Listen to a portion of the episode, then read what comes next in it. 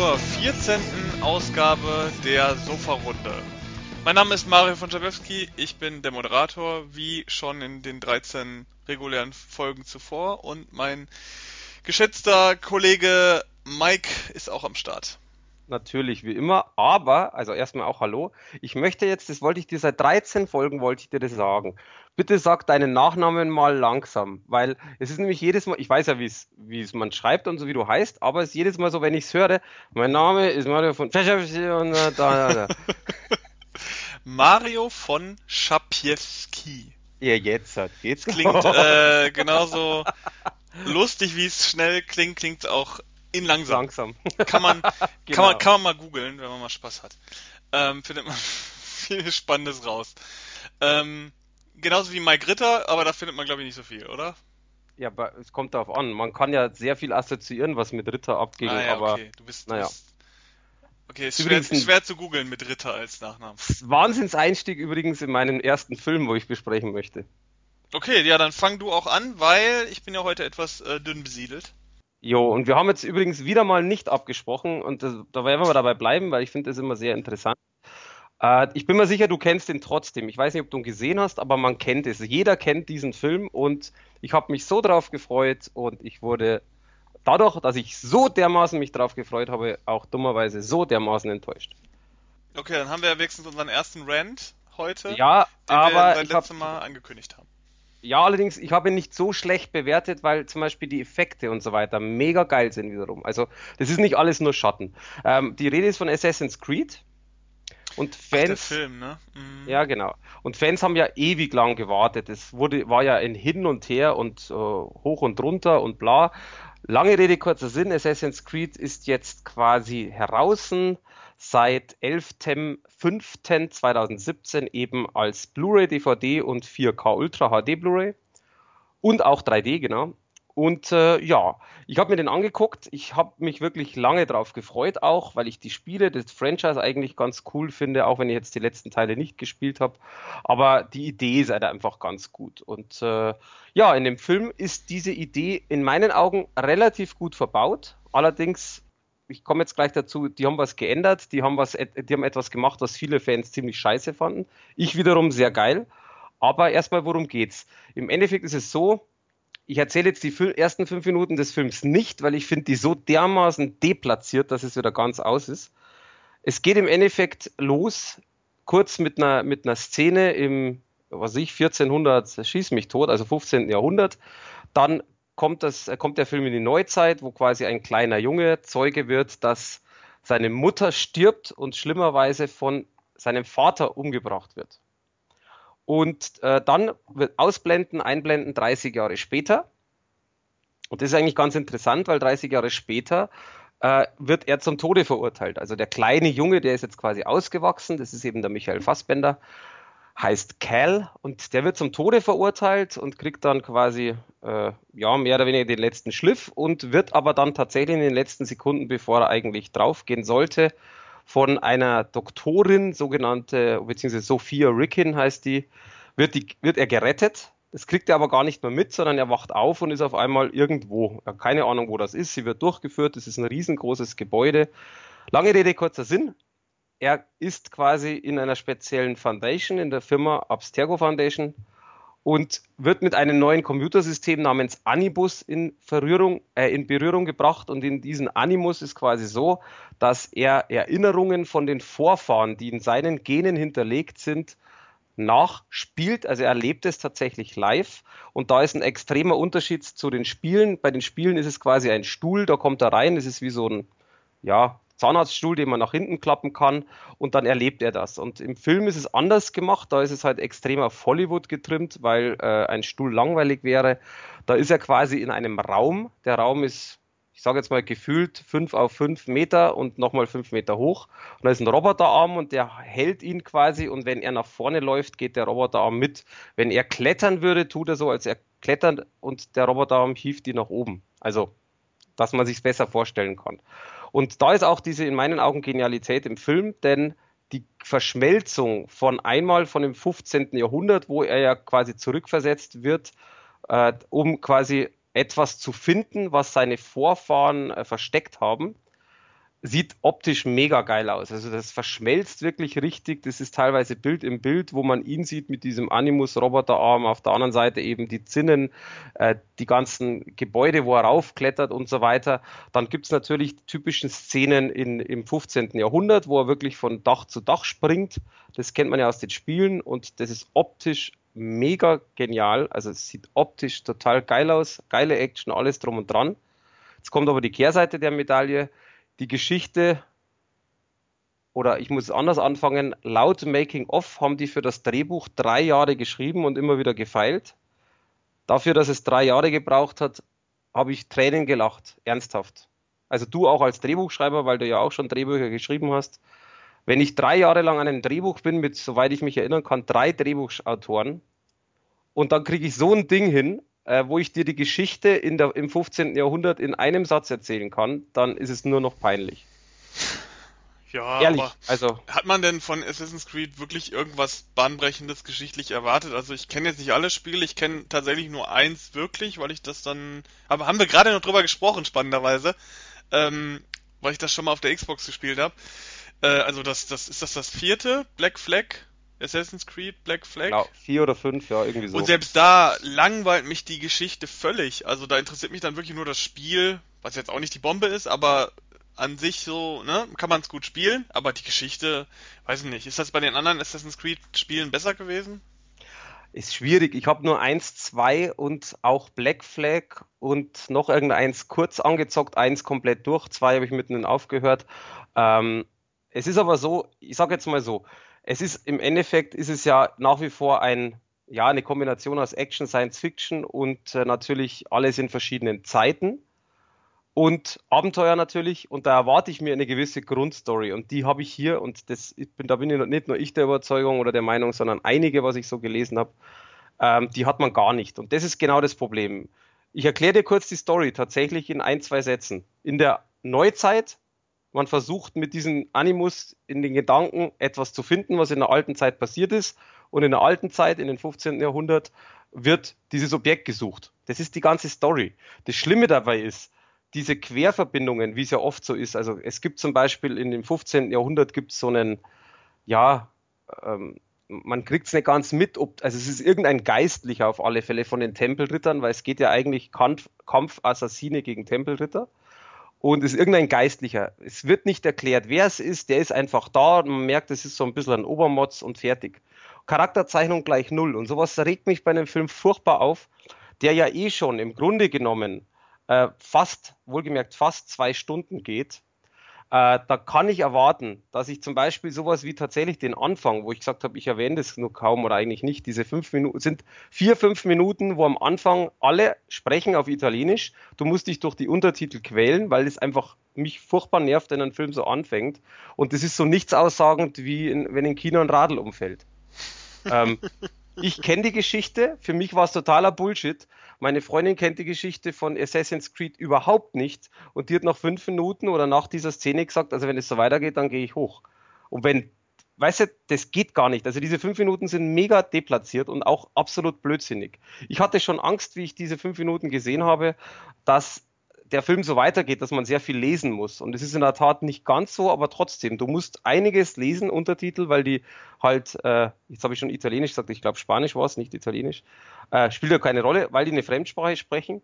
Äh, und sowas kann ich nicht verstehen, weil ich könnte das übersetzen. Viele Filme machen es ja so, dass so die ersten zwei, drei, vier Sätze äh, auf, auf der, in der Fremdsprache sind und dann auf Deutsch. Und ich finde es mittlerweile tatsächlich eine Zumutung, wenn ich im ganzen Film, was ich, fünf, zehn Minuten lesen muss und dann aber so belanglos, das ist ja das Problem. Äh, und wie gesagt, ich als Fan von Assassin's Creed habe das gesagt, meine Freundin als überhaupt keine Ahnung von dem Film und von dem Franchise hat es auch gesagt. Uh, und das ist genau der Punkt. Deswegen nochmal, um deine Frage zu antworten. Ja, ich finde, man braucht eine Story, zumindest eine, die schon dicker ist wie die in dem Film. Aber, Und äh, wie sind die ja. 3D-Effekte, wenn ich da mal reinhaken darf? Ja, ich wollte gerade sagen, es hat, gibt eben auch noch, äh, es gibt gute äh, Seiten. Deswegen, also ich habe sechs von zehn Punkte vergeben. Äh, geht nicht da um die Story, sondern äh, deine Frage stelle ich kurz zurück, machen wir aber gleich. Äh, Punkt A, sehr gut umgesetzt, finde ich, von der Optik. Die, die Kämpfe sind echt gut, auch wenn die Schnitte teilweise sehr schnell sind. Das 15. Jahrhundert sieht geil aus. Es ist auch, wer das Spiel kennt, Es ist ja äh, immer wieder aus dieser Vogelperspektive, wo dann der Adler über die Stadt fliegt. Das haben sie bei jedem Einstieg quasi ins 15. Jahrhundert, wenn er in dem Animus da rein also tief einsteigt, haben sie gemacht, sieht optisch geil aus. Das Ganze auch in 3D, die 3D-Effekte sind ziemlich gut, wobei ich mittlerweile in der Tat 3D gar nicht mehr wichtig finde, weil ich finde 3D mittlerweile eigentlich eher abgedroschen und schlecht. Es gibt wenig Filme, die ich in 3D gut finde. Und schlimmerweise, Avatar ist immer noch eins der Highlights. Und das ist genau das, wenn ich 3D filmen kann, dann soll ich es tun, dann ist es auch gut. Wenn ich 3D-Filmen nicht kann, dann mache ich eigentlich aus dem Film mehr kaputt als alles andere. Bei Assassin's Creed ist es gut, aber jetzt auch nicht die Referenz. Muss aber in meinen Augen nicht sein. Dann optisch generell, also wie gesagt, optisch gut gemacht, die Computersequenzen, die Animationen, dieses Verschmelzen von, der, von beiden Welten, von beiden Zeiten, richtig, richtig gut. Äh, allerdings auch wieder ein bisschen negativ. Äh, die Geschichte zum Beispiel in der Jetztzeit ist viel zu lang. Dafür ist die Geschichte im 15. Jahrhundert viel zu kurz. Und ähm, eigentlich, wenn man, also ich habe da zwei, drei Leute gefragt, die Assassin's Creed nicht kannten. Die meisten haben sich einen Film erwartet tatsächlich in, im 15. Jahrhundert oder in der Vergangenheit. Er ist aber viel mehr in der Gegenwart und das finde ich passt nicht und ist auch nicht schön gemacht sei dahingestellt. Wie gesagt, äh, äh, aber auch schauspielerisch zum Beispiel sehr gut. Also Michael Fassbender ist einfach in meinen Augen ein grandios guter Schauspieler. Die Kombination auch mit, mit einer Kollegin, weil er spielt ja quasi dann ja in der Vergangenheit den Assassin. Die, diese Assassine-Kollegin, super cool. Äh, also das passt alles. Auch die um Umsetzung von der Kleidung, von den Dolchen, von den Dolchen schmeißen, wo sie dann auch über die Dächer springen, hochkrabbeln, links, rechts, äh, vorn und hinten super gemacht. Also da fühlen sich Videospieler mega heimisch und das fand ich auch geil, dass sie das so umgesetzt haben. Trotzdem überwiegt bei mir einfach da der negative Aspekt, weil ich Punkt A viel erwartet habe und wie gesagt, viel zu lange in der Jetztzeit, äh, einfach scheiß Story auf gut Deutsch und äh, das macht für mich halt einfach so eine Mischung, die eben dann, wie gesagt, sechs Punkte von zehn ist, weil du kennst mich, ich bin da sehr, sehr schnell zu begeistern und da, leider Gottes, war das ein Schuss in den Ofen. Ja, ich meine, 6 von 10 ist immer noch überdurchschnittlich. Ja, ja, aber deswegen sage ich ja, das liegt tatsächlich an, das meinte ich ja eben, das liegt tatsächlich an den Effekten, an den 3D-Effekten, Computer und der Verschmelzung, an dem Ganzen drumherum. Also auch schauspielerische Leistung und so, das fand ich super gut. Äh, deswegen habe ich auch 6 von 10 gegeben. Ich habe aber wirklich länger überlegt. Also ich war erst am Anfang so zwischen 5 äh, und 6 so ein bisschen geschwankt, weil 5 halt einfach so der Durchschnitt wäre und habe dann eine Nacht drüber geschlafen und gedacht, nee, er ist schon besser wie Durchschnitt, weil er halt einfach genau diese, also er hat sehr viel, was positiv ist. Und äh, ich bin ja einer, ich bewerte jetzt nicht den Film mit eins, nur weil die Story scheiße ist, äh, sondern ich schaue natürlich auch. Ja, das wäre auch unprofessionell. Nee, eben, aber äh, ich schaue halt auch, hat mir das drumherum ja gefallen. Also zum Beispiel eben 3D, der Sound, auch zum Beispiel der Sound, da haben wir jetzt auch noch gar nicht drüber gesprochen, äh, sehr, sehr dynamisch, Dolby Digitalanlage ist generell, es kracht immer überall. Deutschen Stimmen gut, das ist vollkommen klar sogar, dass die gut synchronisiert wurden. Also da gibt es keine Fehler in dem Sinn. Und äh, es gibt halt auch an Extras einiges. Das ist ja auch, sind ja auch so Geschichten, wo ich eigentlich Wert drauf lege. Hinter den Kulissen, äh, hinter den Kulissen gibt's entfallene Szenen, gibt's die Kinotrailer. Äh, und wie gesagt, hinter den Kulissen ist echt sehr interessant. Da erfährt man einiges, zum Beispiel das mit den drei Jahren Drehbuch. und äh, das deswegen 6 von 10. Ich bleibe auch dabei, aber auf alle Fälle, wer sich jetzt nur für den Film interessiert, als Videospielumsetzung, in meinen Augen dann lieber sein lassen. Aha, okay. Ja, also ich äh, wollte ihn mir tatsächlich irgendwann auch nochmal angucken, aber Ach, äh, es war, war jetzt nicht in meiner Prioritätenliste irgendwie weit oben. Nee, aber mach das mal, weil ich glaube nämlich, du bist da noch kritischer wie ich. Glaube ich.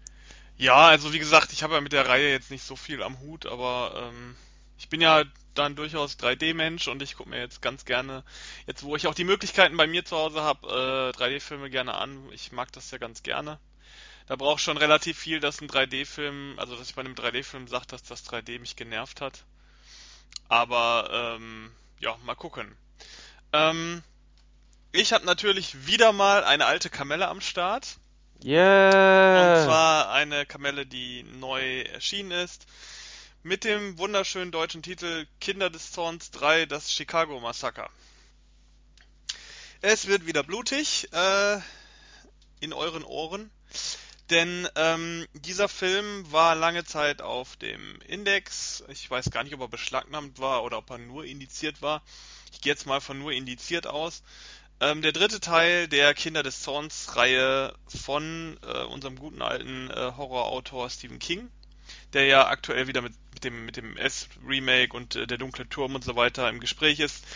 Er erfährt aktuell wohl wieder eine Hochzeit mit seinen Geschichten und äh, da kommt wahrscheinlich so ein Kinder des Zorns Film, der jetzt frisch vom Index geflogen ist. Ähm, ganz gut, dass man den neu veröffentlicht. Äh, erste Mal umgeschnitten als Blu-ray im klassischen deutschen Handel. Und äh, ja, wer die Kinder des Zorns Reihe kennt, weiß, da gibt's unendlich viele Filme. Ich glaube inzwischen schon. Sieben, oder? Ja, pff, muss gerade mal überlegen. Glaube ich. Vier, fünf, sechs, sieben. Da gibt's ja noch welche, die hier nicht erschienen sind. Es gibt ein Remake vom ersten ah, Teil. Ah, okay. Ein Fernsehremake in den USA. Das ist bisher, bisher hier noch nicht rausgekommen. Ich glaube, der letzte Teil, der hier gekommen ist, war Genesis. Den habe ich auch irgendwo rumfliegen. Ähm, die sind halt äh, immer billiger geworden und es hat sich immer mehr als klassische Videothekenreihe etabliert.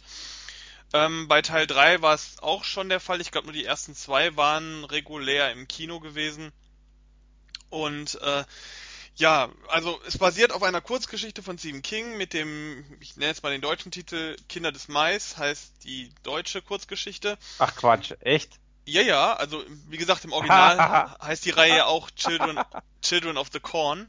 Ja, ich kenne, ich, hat, ich hatte ja alle drei als Mediabook äh, umgeschnitten aus äh, Österreich, deswegen ich kenne die Filme ja die ersten drei und wusste da ja auch, dass es mehr gibt, aber Kinder des Mais war für mich jetzt komplett, äh, ja, geil. Ja, also da haben sie es noch korrekt übersetzt, dann hat man daraus in Deutschland für die Videothek, ich sag mal, der Film fand in Deutschland hauptsächlich in der Videothek statt.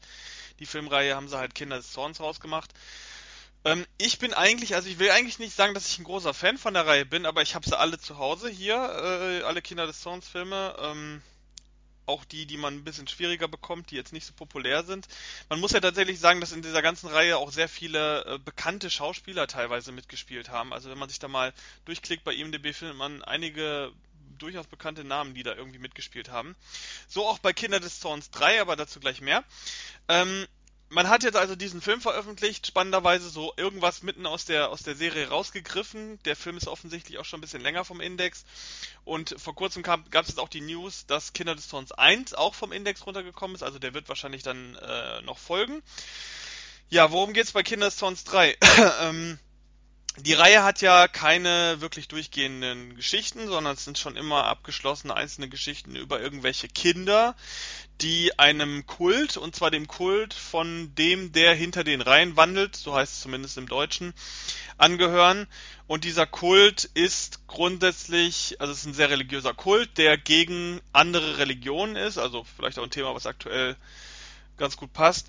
Und der, soweit ich mich beim ersten Teil noch dran erinnere, auch gegen Erwachsene wettert. Also da beim ersten Teil war es, glaube ich, so, da ging es darum, dass diese Jugendlichen, die diesem Kult angehören, bei ihrem 18. Lebensjahr dann getötet werden, weil sie dann das Erwachsenenalter erreichen und damit unsauber sind, weil dieser Kult Kinder als das sauberste und das das Rein, die reinste, Reinheit genau das genau. reinste auf der Erde äh, definiert und diese damit äh, das einzige Recht zu leben hätten. Dieser Kult fand in den ersten zwei Teilen auf dem Land statt, also irgendwo im, im Hinterwald, auf äh, Feldern, in kleinen Dörfern. Jetzt in Teil 3 kommt dieser Kult in die Großstadt. Und zwar, wie der Titel halt schon sagt, nach Chicago. Da geht's um zwei äh, Jugendliche, Schrägstrich Kinder, namens Eli und äh, Joshua, die ähm, dieser Kindersekte ursprünglich mal angehörten und nun allerdings äh, aus einem Grund, der im Film ähm, genannt wird, äh, Vollwaisen werden. Und sie werden adoptiert von einem Ehepaar in Chicago und kommen halt in dieses, in diese neue Umgebung, während sich der ältere von beiden, der Joshua, ganz gut einlebt, ist der jüngere von beiden, der Eli. Ich muss noch mal kurz husten, kleinen Moment. so. Ähm, ist der jüngere von beiden ja, äh, mit ihm ist das ein bisschen problematisch. Der kann sich nicht so einleben, beziehungsweise findet keinen Kontakt, weil er auch sehr krass religiös ist ähm, zu seinen Mitschülern. Effektiv hat er auch gar nicht so den Plan, äh, dort großen, großen Anklang zu finden, denn er möchte diese, diese Religion in der Großstadt weiterführen und in der Großstadt verbreiten. Und somit äh, pflanzt er wieder den infizierten Mais, der diese Kindersekte auch begleitet. Das ist ähm, ein besonders guter Mais, der sich, äh, der besonders schnell wächst, der unter allen Bedingungen wachsen, wachsen kann. Und den pflanzt er in einer verlassenen Fabrik in der Stadt und baut sich dadurch praktisch so eine kleine Homebase auf, während äh, sein Bruder in der Schule halt connected, mit den Leuten klarkommt, was dem kleinen Eli natürlich auch nicht so recht ist. Und äh, dieser Junge, dieser extrem religiöse Eli, der schart dann so langsam die Jugendlichen der Stadt um sich, indem er sie mit seinen religiösen, mit seinem religiösen Wahn sozusagen infiziert und sie gegen die Erwachsenen aufbringt. Und das gipfelt natürlich am Ende alles in einem, wie im Titel schon angeteaserten Chicago Massaker. Denn äh, Eli ist natürlich auch ziemlich auf Krawall getrimmt und ähm, sorgt dafür, dass so einige Erwachsene ihn nicht nur fürchten, sondern auch äh, ums Leben kommen. Und so äh, wandelt sich der Film ab einem bestimmten Punkt auch in so eine Richtung Slasher. Also da kommen dann einige Erwachsene um durch verschiedenste Situationen. Alles auch mit viel Übernatürlichkeit gespickt.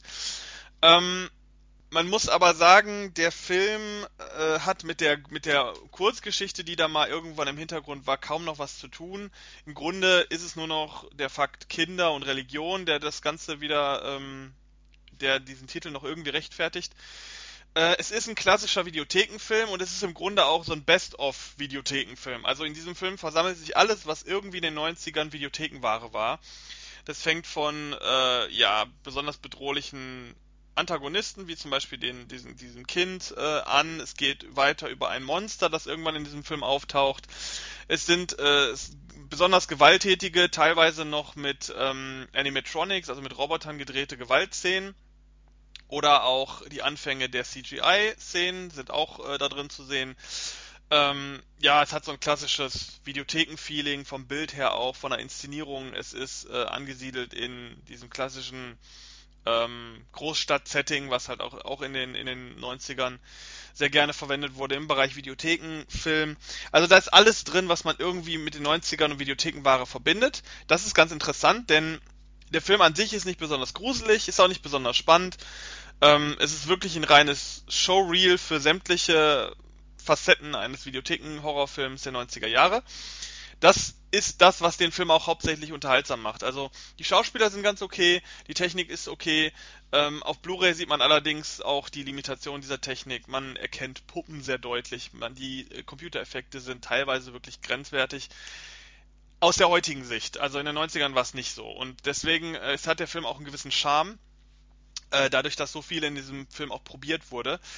Ähm, er ist an, er hat ein paar brutale Stellen. Der ist jetzt nicht mega brutal. In dieser neuen, neuen ungeschnittenen Fassung ist er auch ab 16 freigegeben. Also da ist passiert jetzt nicht so ganz krasses, aber es, er hat ein paar blutige Szenen, die auch ganz nett gemacht sind, dadurch, dass da Animatronics zum zum äh, Vorschein kommen. Es gibt zum Beispiel eine Szene, wo jemand der Kopf rausgerissen wird und die gesamte Wirbelsäule mit nach oben geht und diese dieses Gebilde dann wie so eine Art Monster dann trotzdem noch so steht und sich bewegt und das ist halt sehr schön mit Computer, ähm, Computern, mit ähm, Robotertechnik gemacht. Also da ist wahrscheinlich noch jemand hinter, der mit dem Steuerknüppel äh, diesen komischen, gruseligen Kopf bedient. Und das sieht schon sehr geil aus, auch heute noch. Und man wünschte sich, es würde heute auch in der Form noch so verwendet werden würden, aber macht keiner. Äh, hier wird's gemacht, deswegen wer sowas geil findet, kann sich Kinder des Zorns 3 äh, gerne kaufen. Ist bestimmt ist auch nicht so teuer, soweit ich weiß äh, wer auf dieses Retro-Zeug im Sinne von, ähm, gerade von dieser technischen Seite und von der inszenatorischen Seite steht, der hat mit Kinder des Zorns äh, viel Spaß. Die Blu-ray an sich, äh, der Film hat gute Qualität. Es ist jetzt kein Meilenstein. Man hat auch, soweit ich weiß, ähm, Pressetapes gesucht, damit man da irgendwie noch äh, alle vollständigen Szenen auch bekommt für die Blu-ray. Deswegen sind manche Szenen so ein bisschen krisselig, aber so schlimm ist es jetzt nicht. Äh, Bonusmaterial gibt's hier kein nennenswertes drauf. Ähm, braucht dieser Film auch eigentlich nicht, denke ich mal. Was gab's wahrscheinlich damals auch gar nicht groß. Äh, ein kleiner anderer Side-Fact, den man, den ich noch sagen will, bevor ich zum Ende komme, ist, dass ähm, im Kinder des Zorns, wenn man mal so ein bisschen drauf achtet, da spielen natürlich viele ähm, Jugendliche mit, also nicht nur Kinder im, im sehr niedrigen Alter, sondern auch äh, Jugendliche, College, äh, College, ähm, Highschool-Alter natürlich. Und wenn man da mal so in die Hintergründe guckt, und zwar in den Szenen, da gibt es so Massenszenen, wo dann verschiedene Jugendliche zusammenstehen, man erkennt schon ein paar Leute, die, ähm, die heute einfach auch äh, berühmt sind. Also ähm, der, also der, der mir so als erstes aufgefallen ist, war, ähm, muss ich gerade mal gucken, wie der nochmal noch mal hieß, äh, Nicholas Brandon. Ähm, den kennt man zum Beispiel, wenn man äh, Buffy kennt. Und zwar, er spielt Xander in Buffy. Und äh, ich sag mal, nicht jeder kennt Buffy, aber die Generation um 2000, da werden viele Buffy gesehen haben. Und da war er ein Riesenstar zu der Zeit. Neben Sarah Michelle Gellar äh, war er ja mit einer der Hauptfiguren und Alison Henning, die man aus, aus American Pie kennt, äh, war er eine der Hauptfiguren von Buffy. Und er spielt einfach mal in Kinder des Zorns irgendeinen namenlosen Footballspieler, der durch den Hintergrund springt während einer äh, äh, Massaker-Szene. Und wenn man das, wenn man das nicht weiß, erkennt man ihn natürlich nicht, aber wenn man das so sieht, denkt man, ach guck mal da, der hat da mitgespielt. Und da Kinder des Zorns von 1995 ist, soweit ich weiß, und äh, Buffy ja kurz darauf gestartet ist, kann man mal so sehen, wie sich, wie schnell sich jemand vom Statisten zum, äh, zum Star entwickeln kann. Es gibt noch ein paar andere Gesichter, die man bei Kinder des Zorns tatsächlich wiedererkennt. Hauptsächlich sind es tatsächlich auch Serienschauspieler, die man da wiedererkennt. Aber ähm, diese, diese Komprimierung von durchaus bekannten Gesichtern, die aber in so einem Film wirklich nur eine ganz belanglose Hintergrundrolle spielen, ist schon sehr interessant. Äh, ein kleiner Sidefact ist ganz witzig, wenn man es erkennt. Ansonsten ist Kinder des Zorns halt eine Empfehlung für Retro-Fans, die ähm, sich gerne so ein bisschen härteres Zeug angucken. Kann man jetzt kaufen ab 16 überall im Handel. Jo, also wie gesagt, ich kenne ihn, ich hatte ihn auch, ich habe es aber mittlerweile das Mediabook wieder verkauft, weil es für mich tatsächlich, es war ein Film, den fand ich, oder die drei Teile in dem Fall fand ich nett, aber halt ehrlich gesagt für mich nichts mehr, was ich nochmal schauen muss.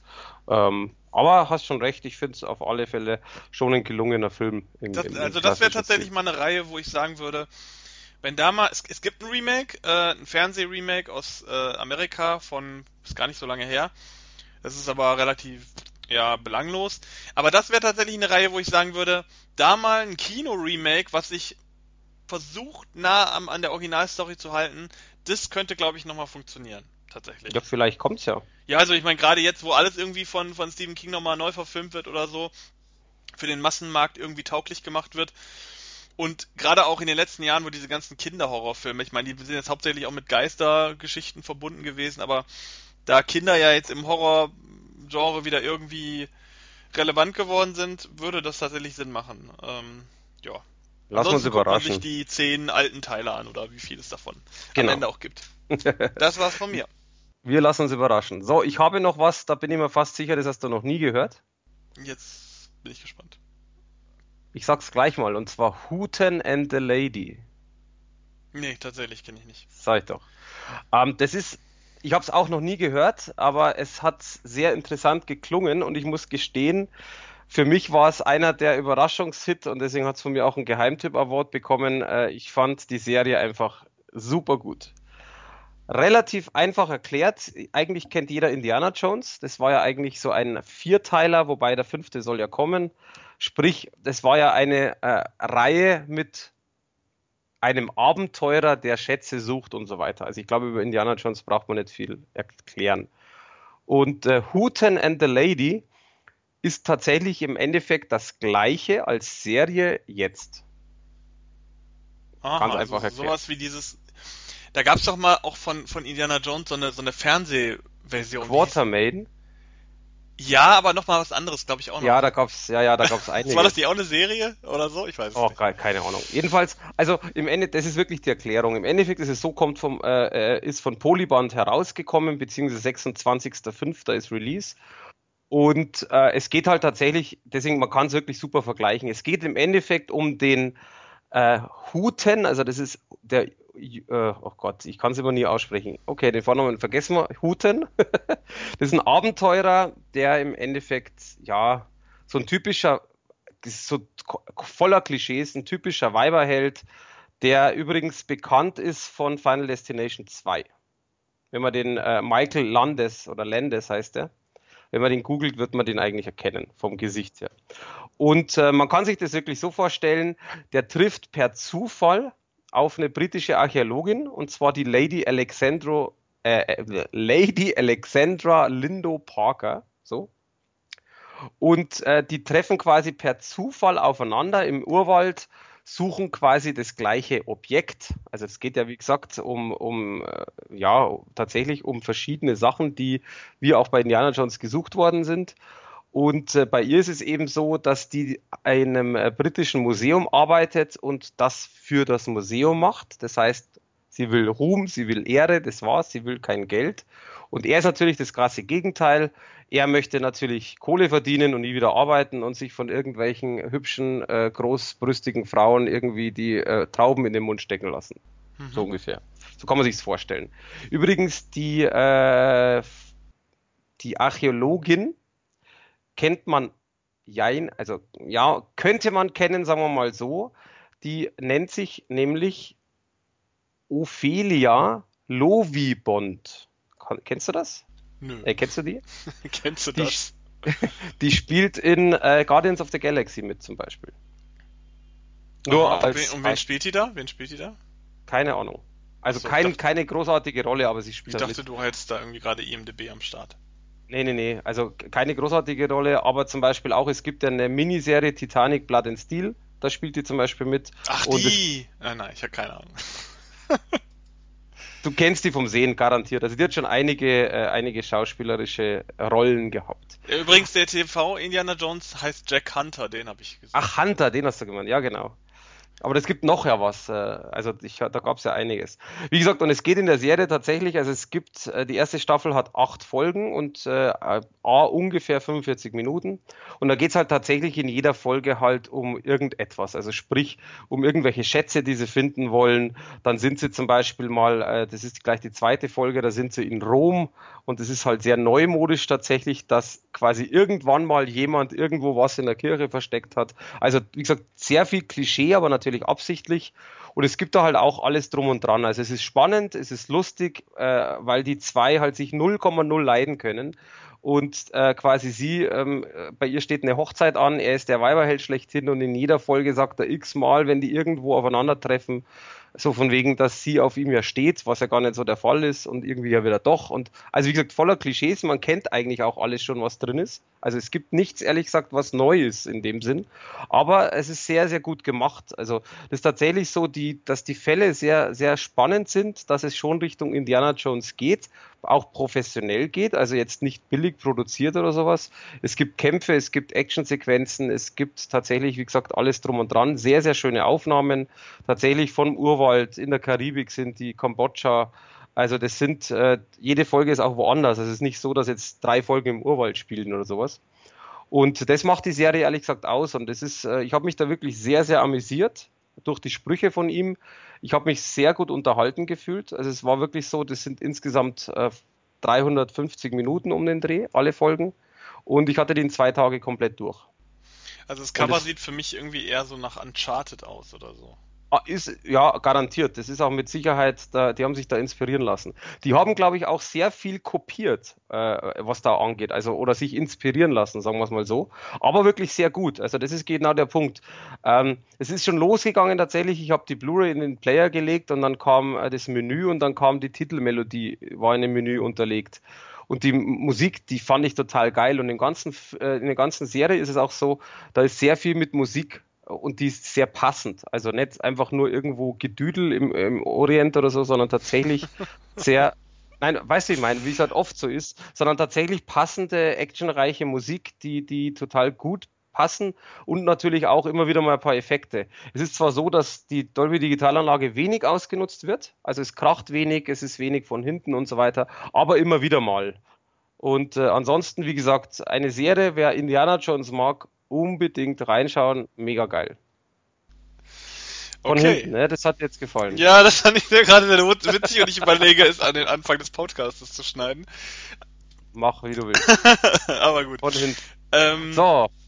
Ja, und, und, dann hast du noch eine zweite Serie, ne? Also, ganz genau. Äh, ich habe momentan bin ich ein bisschen so Serienjunkie wieder und die zweite Serie ist tatsächlich eine Serie, wo ich die erste Staffel überhaupt nicht auf dem Schirm hatte die aber dann auch tatsächlich angeschaut habe und dachte mir so, ja, ist, ist okay. Also jetzt nichts großartig Geniales, aber ist echt okay, ist schön zu an, anzuschauen. Und jetzt kam halt die zweite Staffel und zwar Marvels Daredevil. Ah ja. Hast du auch gesehen, glaube ich, ne? Äh, ich habe bis zur Mitte geguckt und dann hatte ich keinen Nerv mehr.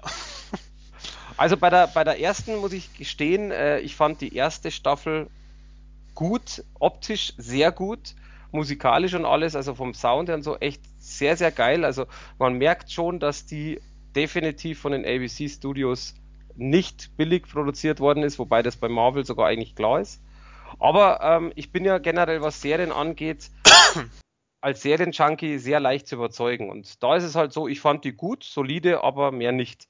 Und habe mir bei der zweiten gedacht, jetzt bin ich mal gespannt. Und mir ging es tatsächlich genauso. Also ich habe beide Male sieben von zehn vergeben, weil ich auch gut unterhalten wurde, weil ich es sehr unterhaltsam finde, aber eben nicht mehr. Und das ist genau das, was ich schade finde, weil irgendwie holen die Macher nicht ganz so viel raus. Wobei es echt schwierig ist, sogar jetzt zu sagen, was sie rausholen müssten. Also ich, ich kann es nicht sagen. Kurz, worum geht's? Im Endeffekt, ähm, ja, muss man Daredevil erklären? Eigentlich schon, oder?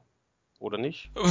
Ja, ich wäre vorsichtig, ne? Mit Staffel 2 wäre da noch die Staffel 1, die ja auch noch. Nee, nee, nee, nee schon klar. Nein, nein, ich meine jetzt Daredevil generell. Okay, machen wir es anders. Der Daredevil ist, ist ein Rechtsanwalt, der quasi seit seinem neunten Lebensjahr erblindet ist und mit einem Unfall durch Chemikalien äh, äh, quasi hat er extrem ausgeprägte Sinne. Also er kann zum Beispiel halt wirklich Herzschlag vom Menschen hören, einfach so. Er kann äh, besser riechen, er kann auch äh, zum Beispiel äh, wirklich, also sehen indirekt, aber durch das, dass er halt so gut hört, kann er halt viel besser wie ein wirklich richtiger Blinder, der jetzt keinen Unfall hätte, auch zum Beispiel kämpfen, ohne dass er da Probleme hat. Und äh, das zum, zum Charakter. Staffel 2 ist halt so, die ist im Endeffekt, was in Staffel 1 passiert ist, hat mit 2 nicht mehr so viel zu tun. Das ist ja oft so, es geht natürlich in Staffel 1 um einen Bösewicht, es geht in Staffel 2 um irgendeinen Bösewicht oder um einen Charakter. Äh, es ist nach wie vor so, und ich versuche es natürlich nicht zu spoilern, äh, es ist nach wie vor so, dass einfach in den Straßen quasi von Hell's Kitchen, also das ist die Stadt, sehr viel passiert, sehr viel Unrecht passiert, äh, wie immer natürlich in solchen Serien oder bei, bei Superhelden oder Marvel-Charakteren. Äh, die Kanzlei selber, also er hat eine Kanzlei quasi mit einem Kollegen, ne, der heißt Foggy und die Kanzlei läuft. Allerdings haben die sich zur Aufgabe gemacht, nicht Reiche und sonst jemand zu unterstützen, sondern arme Schlucker, die halt auf der Straße sitzen. Deswegen läuft die Kanzlei zwar von den Klienten, aber sie haben kein Geld. Das heißt tatsächlich, dass sie ziemlich am Existenzminimum dahin robben äh, und sich im Endeffekt das Ganze mit Essen bezahlen lassen. Also mit Kuchen, mit äh, Obst und so weiter und so fort. Und äh, parallel ist es so, so, dass sie am Tag natürlich in Anwaltstätigkeiten nachgehen und abends halt der Matt quasi alias Daredevil Kost mit Kostüm quasi dann der Recht und Ordnung nachgeht. So jetzt als Kurzerklärung, da habe ich auch nicht gespoilert. Das Einzige, was ich sagen möchte, und das ist in dem Fall auch in meinen Augen kein Spoiler, wer tatsächlich vorkommt, äh, und zwar Punkt A geht es in der zweiten Staffel um den Punisher, der ja auch bekannt ist als Marvel-Charakter und äh, es kommt auch Elektra vor. Mehr sage ich jetzt nicht, weil sonst geht es dann tatsächlich in Richtung Spoiler. Okay, dann schweigst du jetzt bis zum Ende. Ja, nein. Nein, also wie gesagt, geschichtlich, äh, geschichtlich ganz cool. Ähm, was mir an der zweiten sehr gut gefallen hat, was ich echt sehr geil fand, ist, ist, ist, ist um, also sagen wir mal so, die äh, erste Staffel ist ja, du hast es ja selber gesehen, ist ja teilweise schon ein bisschen brutal und blutig. Jetzt nicht wie ein Slasher oder ein Splatterfilm, aber für eine Serie schon okay. Und die war ja ab 16. Die zweite Staffel ist ab 18. Also da geht es um einiges mehr zur Sache. Und äh, es gibt eine Szene zum Beispiel, die möchte ich kurz erklären, weil die spoilert nicht, sondern die ist einfach mega geil. Das ist in der Folge 3. Da gibt es eine Verfolgungsjagd und einen, Kampf, und einen Kampf durch ein Treppenhaus. Und ist jetzt kein Witz, ich habe selten sowas Brachiales, Geiles, Action-Technisches gesehen wie da. Das ist richtig geil gemacht. Es, ist, es wechselt aus verschiedenen Perspektiven. Und man kann sich vorstellen, er läuft einfach das Treppenhaus runter, irgendwie drei, vier, fünf Stockwerke, das kriegt man nicht mit. Und von überall, und das ist negativ wie aber auch positiv, von überall kommen halt quasi dann die, die Bösewichte daher, möchten ihn halt vermöbeln und andersrum, er versucht natürlich nach unten zu kommen und haut die dahin und haut die gegen die Wand und äh, haut den wieder zurück und gibt denen eine mit und dann der fällt dann wieder runter und dann wie auch immer. Also das geht drei, vier Minuten komplett ab wie, wie Hulle. Das ist abartig. was richtig geil gemacht ist, was allerdings ein bisschen schade ist, weil das ist ein bisschen äh, geskriptet. Das heißt, das sieht tatsächlich so aus wie ein Computerspiel, wo du ganz genau weißt wie bei Call of Duty, da ist eine Tür, da kommt einer raus. Und genauso ist es auch in der Serie. Vielleicht ist das auch tatsächlich Absicht, dass es so ein bisschen Tribute an irgendwelche Spiele ist. Spielt aber auch keine Rolle. Im Grunde genommen sieht das geil aus. Und das ist in der ganzen Serie so, dass die Stunts und alles drum und dran zwar teilweise sehr schnell geschnitten sind, aber wirklich sehr brachial daherkommen. Und das finde ich an der zweiten Staffel richtig gut. Also wirklich richtig gut. Der Punisher selber wird äh, verkörpert von, jetzt muss ich schauen, wie der heißt, weil das weiß ich immer nie. Äh, und zwar Joe Berntal. Den kennst du wahrscheinlich auch und die meisten kennen den. Der war in der ersten, nur erste und erste und zweite, weiß ich jetzt gar nicht, ich glaube nur ersten Staffel von The Walking Dead. Das war quasi der zweite Polizist neben dem Hauptcharakter. Und äh, der spielt halt den Punisher und der spielt den richtig gut. Der spielt auch wirklich das, äh, den taffen oder das taffe Arschloch, wenn man so sagen darf. Und äh, ja, also wie gesagt, ich finde die besser. Mir fehlt nach wie vor, dass ich es wirklich besser bewerten würde, irgendwie so der Pfiff. Und ich kann dir nicht sagen, warum. Liegt vielleicht auch daran, dass es teilweise einfach langweilig, langatmig ist, wie auch in der ersten Staffel eben auch schon liegt vielleicht auch daran, dass mir einfach da mehr noch, immer noch, also immer noch mehr die Charaktere von Marvel fehlen. Also jetzt ist zwar der Punisher drin, jetzt ist zwar auch Elektra drin, aber weiß nicht, also es, es hat, glaube ich, mehr, mehr Hintergründe.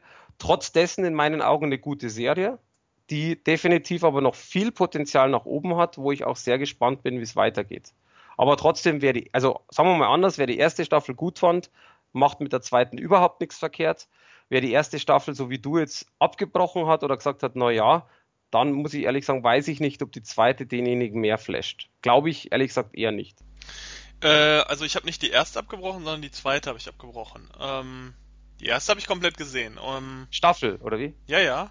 Ah, okay. Äh, ja, dann wundert mich weil ich finde die zweite tatsächlich äh, äh, schon besser, aber jetzt nur geringfügig. Aber gut, sind ja äh, verschiedene Meinungen natürlich. Ja, also ich habe grundsätzlich ein Problem mit diesen Netflix-Marvel-Sachen, weil, also wer meine Kritiken verfolgt, weiß, dass ich ein sehr aktiver Zuschauer von Agents of Shield äh, bin und da seit Beginn der Serie bis heute noch dranhänge, weil nicht weil die Serie so mega mega gut ist, sondern weil die Serie innerhalb des Marvel-Universums noch eine gewisse Relevanz hat. Und das war am Anfang noch viel, viel deutlicher. Das ebbt jetzt so ein bisschen ab und ich hoffe, dass sie irgendwann wieder den Faden so ein bisschen bekommen, dass man nicht das Gefühl hat, dass die Serie für sich alleine steht. Denn das ist das, was mich bei den Netflix-Serien sehr abturnt, dass diese Serien nicht nur völlig abgekoppelt von den, von den Marvel-Filmen und zum Beispiel auch von so Serien wie Agent of Shield funktionieren, sondern dass sie auch untereinander völlig abgekoppelt sind und äh, es soll ja demnächst so eine Miniserie geben, wo sie dann alle, alle zusammen in einer Serie sind. Das ist grundsätzlich eine coole Idee, aber trotzdem hat man das Gefühl, und gerade jetzt auch in so einer Situation, ich glaube, die Defenders heißen die dann, äh, wenn sie dann alle zusammen sind, sind sie trotzdem immer noch völlig abgekoppelt von, von dem Marvel-Universum, was eigentlich auch in der Serie in der ganzen Welt bekannt sein sollte. Und das geht mir tierisch auf den Zeiger, weil ich immer das Gefühl habe, wenn ich eine von den Netflix-Serien gucke, dass das für, für nichts eine Relevanz hat, was da passiert.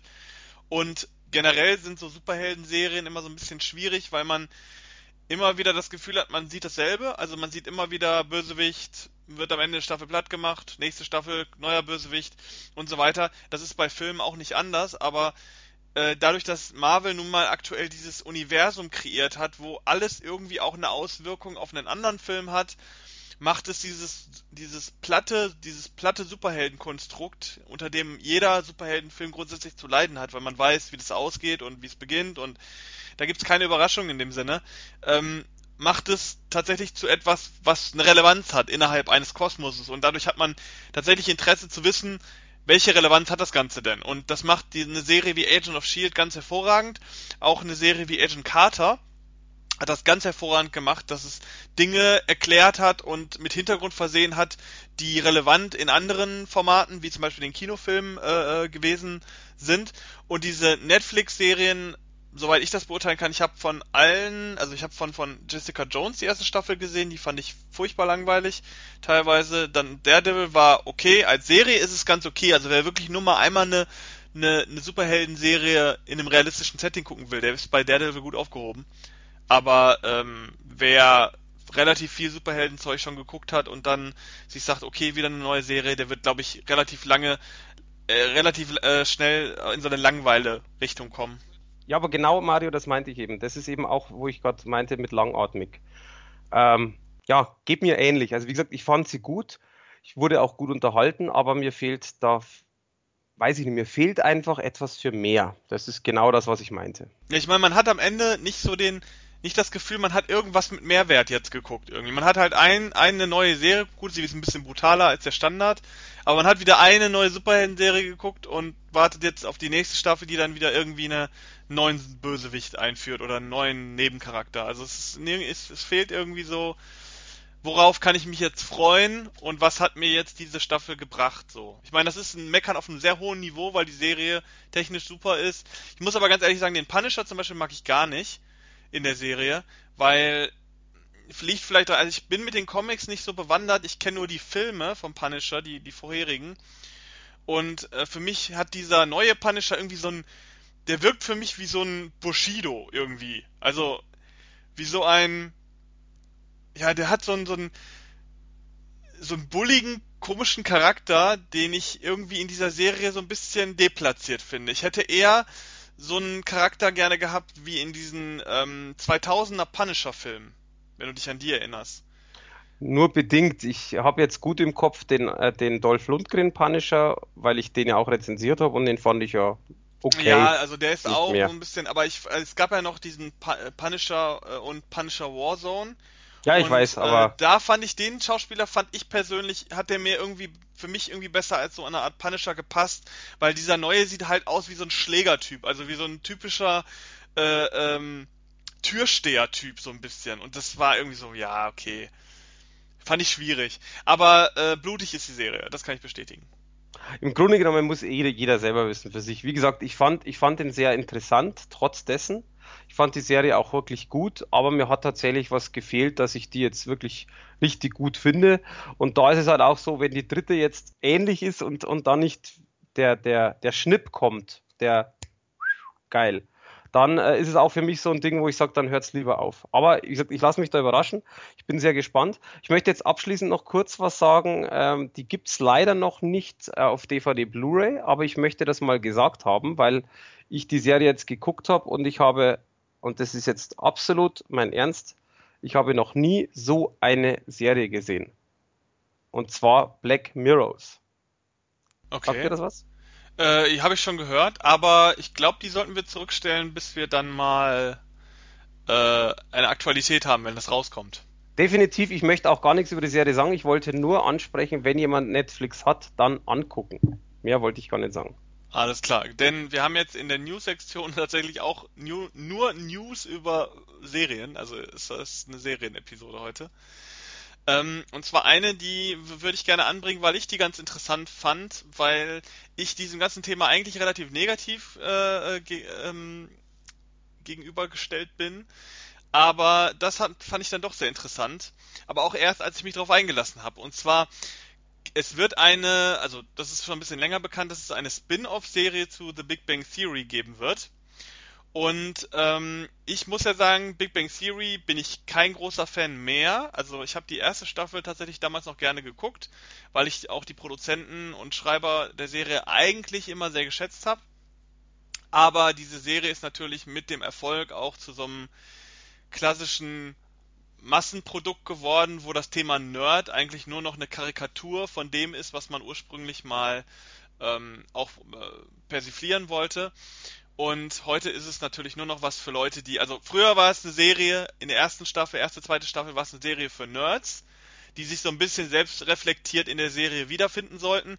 Und aktuell ist es eine Serie für Leute, die mit dem Nerdton überhaupt nichts zu tun haben und sich über Nerds halt lustig machen wollen. So ist es im Grunde heutzutage. Und deswegen ist die Serie für mich völlig uninteressant geworden, überhaupt nicht, äh, finde ich auch überhaupt nicht wertvoll in dem Sinne. Du Nerd. Aber ja, es ist eine sehr erfolgreiche Serie. Man muss sagen, sie sprechen exakt die Leute an, äh, mit denen sie Erfolg haben können. Aber Qualität sieht meiner Ansicht nach anders aus. Ähm, was ich aber nicht über diese Spin-off-Serie sagen würde, denn es gibt einen Trailer dazu, das ist die tatsächliche News. Und ich habe mir den Trailer mal angeguckt und in dieser Spin-off-Serie geht es ja um den jungen Sheldon. Also Sheldon ist der Charakter, der, ich denke mal, mit der Serie am meisten verbunden wird. Ein sehr intelligenter Wissenschaftler, der allerdings sozial völlig inkompetent ist. Und auch nach, keine Ahnung, wie viele Staffeln gibt es inzwischen? Sechs, sieben, sieben Staffeln immer noch genauso, also keinerlei Charakterentwicklung irgendwie durchgemacht hat, was unglaublich für die Serie spricht, aber egal. Ähm, in dieser Spin-off-Serie geht es halt um den Jungen äh, Sheldon, wie er als kleines Kind innerhalb seiner Familie und mit seiner Umwelt äh, zurechtkommt. Und der Gag an dieser Serie tatsächlich ist, dass es nicht, dass es sich nicht um eine Sitcom handelt. Also Big Bang Theory ist eine Sitcom, die wahrscheinlich, ich weiß es nicht, ob das, ob das noch so ist, aber vor Publikum produziert wird. Das heißt, man hat äh, Lacher im Hintergrund bei jedem Gag, auch bei Sachen, die kein Gag sind, aber kon konstant werden da Lacher eingespielt, wie man es kennt von, von klassischen Sitcoms aus von 70er, 80er, 90er, hat es immer schon gegeben, gerade aus Amerika. Also und kurz, ja und zehn Staffeln gibt's. Zehn Staffeln, genau. Also, wie auch immer. Ja, ähm, viele. auf jeden Fall, diese Serie ist aber eine richtige, normale Serie, wie man sie ähnlich wie von den Netflix-Serien, wie man sie halt kennt. Und sehr hochwertig produziert, wenn ich mir den Trailer so angucke. Der junge Sheldon ist auch zumindest im Trailer wirkt es so, dass er sehr gut gecastet ist. Und tatsächlich hat dieser Trailer auch viele witzige Momente, die sich nicht so mit dem Thema Nerd, also das Thema Nerd ist da glaube ich gar nicht so relevant in diesem in dieser Serie, sondern eher diese soziale Inkompetenz eines hochintelligenten Kindes. Und äh, ich finde, das ist sehr interessant. Ich werde mir die Serie definitiv angucken, wenn die kommt, ähm, weil die einen ganz anderen Blick auf dieses in Anführungszeichen äh, Universum von Big Bang Theory so, so wir, wirft, könnte eigentlich auch eine völlig andere Serie sein. Ich denke mal, sie verkauft sich nur einfach ein, ein, ganzes Stück besser mit diesem Titel oder mit dieser Verbindung zu Big Bang Theory. Ich glaube sogar, dass der Schauspieler von Sheldon äh, die, das Voice-Over macht von dieser Serie. Aber auf jeden Fall wirkt die Serie nicht so extrem albern wie diese Sitcom und ich glaube, das ist wirklich was, was man sich angucken kann. Also ich bin da sehr begeistert tatsächlich, weil ich das niemals erwartet hätte, dass ähm, das Spin-off in diese Richtung geht. Ähm, sollte man sich angucken, den Trailer gibt's im ähm, Internet überall zu sehen. Es ist gerade auch eine relativ aktuelle News und könnte was werden. Wird gedreht von oder produziert von CBS. Also äh, wird nicht so wie Netflix sein, dass man da Ewigkeiten auf eine DVD und sowas wahrscheinlich warten muss, sondern ich denke mal, dass es das relativ zügig auch zu kaufen Ich kann dir sogar schon noch bessere News geben, denn ich weiß, wann es ausgestrahlt wird. Ja, aber nicht in Deutschland, oder? Nee, in Amerika geht es ab 25. September los, lustigerweise direkt nach einer Folge Big Bang Theory. Ja, also ich muss ganz ehrlich sagen, ich glaube, dass die Serie bei dem klassischen Big Bang Theory Publikum wahrscheinlich nicht so mega ankommen wird. Ich denke mal, diese Serie wird sich tatsächlich an, an eher krassere Serien-Nerds richten, weil wir werden ähm, sehen. Ja, also ich muss ganz ehrlich sagen, wenn ich mir die Ausrichtung, Big Bang Theory ist so eine Serie, die gucken wahrscheinlich viele so, so nebenbei, lassen sich so berieseln, kriegen die Hälfte der Gags wahrscheinlich mit, nicht mit, verstehen wahrscheinlich auch die Hälfte der Gags nicht, vor allen Dingen in der deutschen Synchro, die ja ganz furchtbar ist. Ähm, von der Serie, also gerade auch die Übersetzung von Gags, ganz, ganz furchtbar. Also ich bin, ich bin, also Big Bang Theory kann man mich jagen mit eigentlich, aber das spricht, glaube ich, umso mehr für die andere Serie, dass die mich so begeistert. Vom Trailer jetzt zumindest her zu urteilen. Ähm, bist du eigentlich, bist du eigentlich Big Bang Theory Fan? Guckst du sowas? Ja, gucke ich gern, äh, rezensiere ich ja auch. Also ich finde es immer wieder lustig, aber es ist für mich halt so, man guckt es einfach mal, lässt sich berieseln, lacht nebenbei. Ja, ich glaube, das ist tatsächlich wird die Diskrepanz zwischen diesen beiden Serien sein, dass man da vielleicht nicht unbedingt die klassischen Big Bang Theory Fans erreicht mit. Aber gut. Äh, die zweite ähm, News, die ich habe, auch wieder ähm, eine Serien-News. Äh, wir kennen alle The Witcher, die, die Videospielreihe, die ja yes. besonders durch Teil 3 äh, mega, mega erfolgreich wurde. Ähm, da gab es ja schon mal Filme von, irgendwie aus Polen aus der Richtung, die kennt kein Mensch, sind auch nicht besonders gut. Aber ähm, es ist ja schon länger angedacht, dass da ein Kinofilm kommen soll. Keiner weiß genau, was da noch passieren wird, aber dieser Kinofilm wabert über allem. Und äh, jetzt soll es von Netflix tatsächlich auch eine Serie geben. Ja. Äh, die wird schon produziert. The Witcher. Ja, genau. Und ähm, Die äh, äh, wird wohl geschrieben von dem gleichen Autor, der auch für die Spiele zuständig war, soweit ich das im Hinterkopf habe. Was halt interessant sein könnte für ähm, die Leute, die sich besonders an den Spielen erfreut haben. Ähm, es gibt ja auch äh, diese Buchreihe, darauf basiert die Videospielereihe auch. Inwieweit man sich da ranhalten wird, ist noch nicht so ganz klar. Ähm, aber ich denke mal, das wird wahrscheinlich in so eine Richtung gehen wie Game of Thrones. Das heißt, ähm, sobald die Bücher irgendwie ausgelaugt sind, wird man sich da eigene Sachen überlegen. Oder an den Stellen, wo die Bücher nicht mehr viel hergeben, geht man dann wahrscheinlich in eine eigene Richtung. Aber ich denke mal, gerade durch Game of Thrones äh, hofft man sich, dass man mit The Witcher äh, ähnlichen Erfolg haben könnte. Ich glaube nicht, dass, dass die Rechnung am Ende aufgehen wird, aber ähm, grundsätzlich ist es ja durchaus auch mal lobenswert, dass äh, Videospiele jetzt nicht nur als Filme verwurstet werden, sondern dass man da auch mal sich überlegt, okay, so ein The Witcher ist vielleicht ein bisschen zu groß, um da einen Film zu machen, da müsste man viel einkürzen und viel weglassen.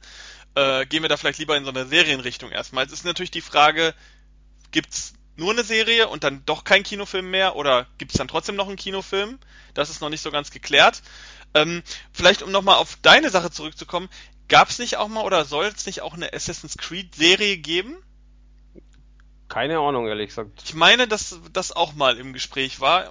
Ob da nochmal was kommt, weiß man nicht. Vielleicht jetzt nach dem Film, der ja nicht so mega erfolgreich war im Kino, dass man da vielleicht wieder von Abstand nimmt. Ich weiß nicht. Auf jeden Fall, Videospielserien sind gerade durchaus äh, ein Thema. Ähm, wie stehst du zu The Witcher?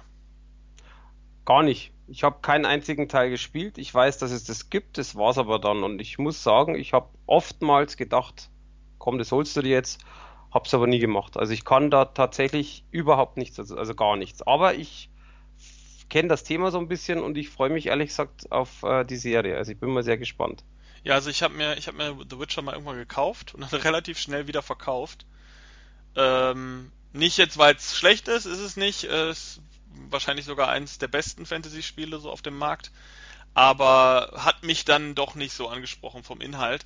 Aber ich glaube, da ist so viel Geschichte drin, auch in, nicht nur in dem Spiel, sondern auch in diesem ganzen Drumherum, in den Büchern und so weiter. Ich glaube, da kann man, wenn man will, kann man ein richtig dickes Serienpaket machen. Also ich glaube, äh, man kann da durchaus schon in so eine Richtung von Game of Thrones gehen und wenn sie das machen, glaube ich, dass da, dass die mit, mit diesem Franchise durchaus noch am ehesten die Chance haben, viel Erfolg zu haben. Ähm, sollen sie mal machen. Ich denke mal, Netflix macht sowieso aktuell sehr, sehr viel für die Bereiche Serien und Filme. Ähm, die können das gerne machen und den gönne ich dann auch den Erfolg, wenn dann da Erfolg bei rausspringt. Du, wir werden sehen, ich bin mal sehr gespannt, aber wie gesagt, das ist auf alle Fälle etwas, das steht bei mir schon auf der Liste. Also oder in meinem Kopf, sagen wir mal so. Ja, ähm, das war's dann auch schon, weil mehr News habe ich nicht und äh, mehr Filme haben wir aktuell gerade auch nicht. Ich hoffe, nächsten Monat wird's ein bisschen mehr. Äh, bisschen besser. Äh, ansonsten, ja, hast du noch was zu sagen, Mike? Nee. Gut, dann verabschiede ich mich von den Zuhörern und äh, auch von dir, Mike, und danke dir für die Zeit und man sieht sich dann in der 15. Episode. Genau, bis bald, viel Spaß beim Zuhören, bis zum nächsten Mal.